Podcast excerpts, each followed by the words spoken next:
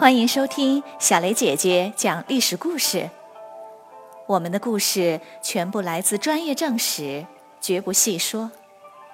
每周一、三、五，来跟我一起听一段故事，了解一段中国历史吧。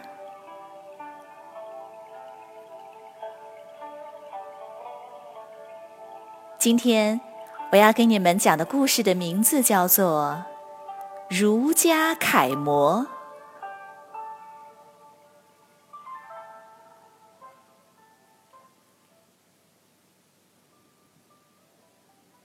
自从汉武帝推崇儒学以来，经过了一百多年，渐渐的，朝廷里的官员几乎清一色全都是儒家的读书人。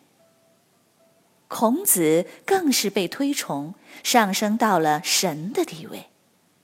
这次当上大司马的王莽，就是一位有学问、有修养的儒家读书人。王莽是太皇太后王政君的侄子，但他却一点儿也不像那些只知吃喝玩乐、不学无术的贵族子弟。相反，他生活简朴，孝敬长辈，从来没有不检点的行为，而且待人彬彬有礼、谦虚低调，身边全都是有学问的朋友。当年，他的伯父大司马大将军王凤病倒了，王莽就主动去照料他的生活。王莽非常用心，忙前忙后，几个月都没有脱衣服睡觉。王凤很感动，就向王政君大力推荐，王莽这才进宫做了官。王莽做事既谨慎又周到，他的官越做越大，但对人的态度却越来越谦逊。他把家里的财物都捐赠出去，不但自己没有多余的衣服，连妻子穿的衣服也和奴仆差不多。知道的人都非常吃惊，都佩服他的品行，他的名声传遍了朝野。再次当上大司马的王莽，很快就让汉哀帝死后混乱的朝廷平定下来。他扶持年仅八岁的汉平帝继位，由七十多岁的王政君临朝代理朝政。王莽每天勤奋工作。提拔了许多人才，也罢免了一些不懂儒学的贵族，其中还包括他的一个亲叔叔。大臣们都对他赞不绝口。第二年，有人进献了一只罕见的白色野鸡，不少大臣上书说：“一千年前周公辅政时也出现了白色野鸡，这是个千年一遇的好兆头啊！”应该封赏官员，尤其是王莽，简直是当代周公。建议封他为安汉公。王政君同意了，谁知王莽竟然不同意，上书给拒绝了。王政君派人对他说：“封赏的事情重大，你必须上朝受封。”王莽还是坚决拒绝。王政君便下诏书召见王莽。王莽竟声称有病，拒绝上朝。王政君没办法，只好只封赏了其他官员。王莽这才重新上朝理政。大臣们继续上书说：“虽然王莽坚决拒绝，但朝廷应该公正，该封赏的就必须要封赏。”于是王政君下诏书。封王莽为安汉公，王莽只好接受，但他只接受封号，封赏给的大片土地和钱财全都退回去了。王政君越来越觉得自己的这个侄子果真是不同凡响，就把朝政大权全都交给了王莽。此后，王莽工作更加勤奋，天天接见各地官员。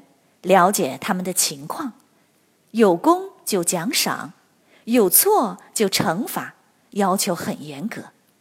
王莽甚至对王政君也提出了要求，要求他不准穿奢华的衣物，不准吃山珍海味，并不断安排他去贫苦人家慰问。慰问的钱财都是王莽带头和其他官员捐赠的。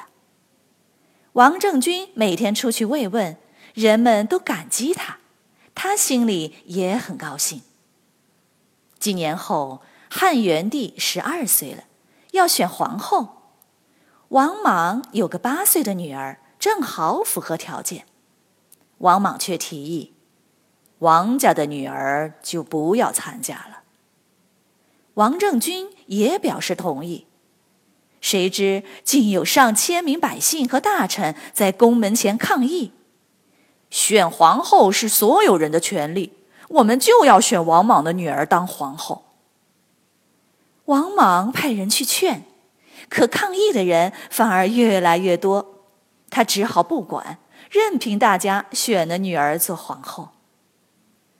他把皇后的聘礼拿出来分给了贫苦人家。作为皇后的父亲，增加封赏的二百五十万亩土地，他也坚决不要。就在这时，他的大儿子犯法了，他不徇私情，将大儿子给处死了。然后他感慨地写了八篇文章告诫子孙，所有人都被他感动了。把他的文章发布到全国各地，人人都称赞他，向他学习。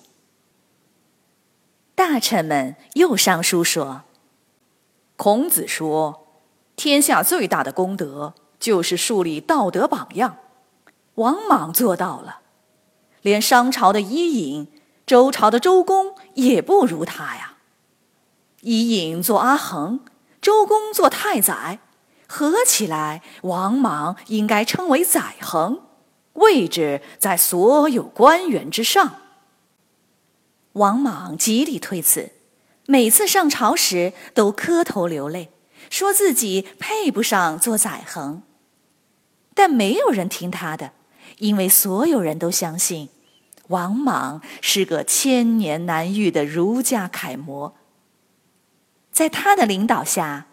国家一定会蒸蒸日上，未来一定会充满希望。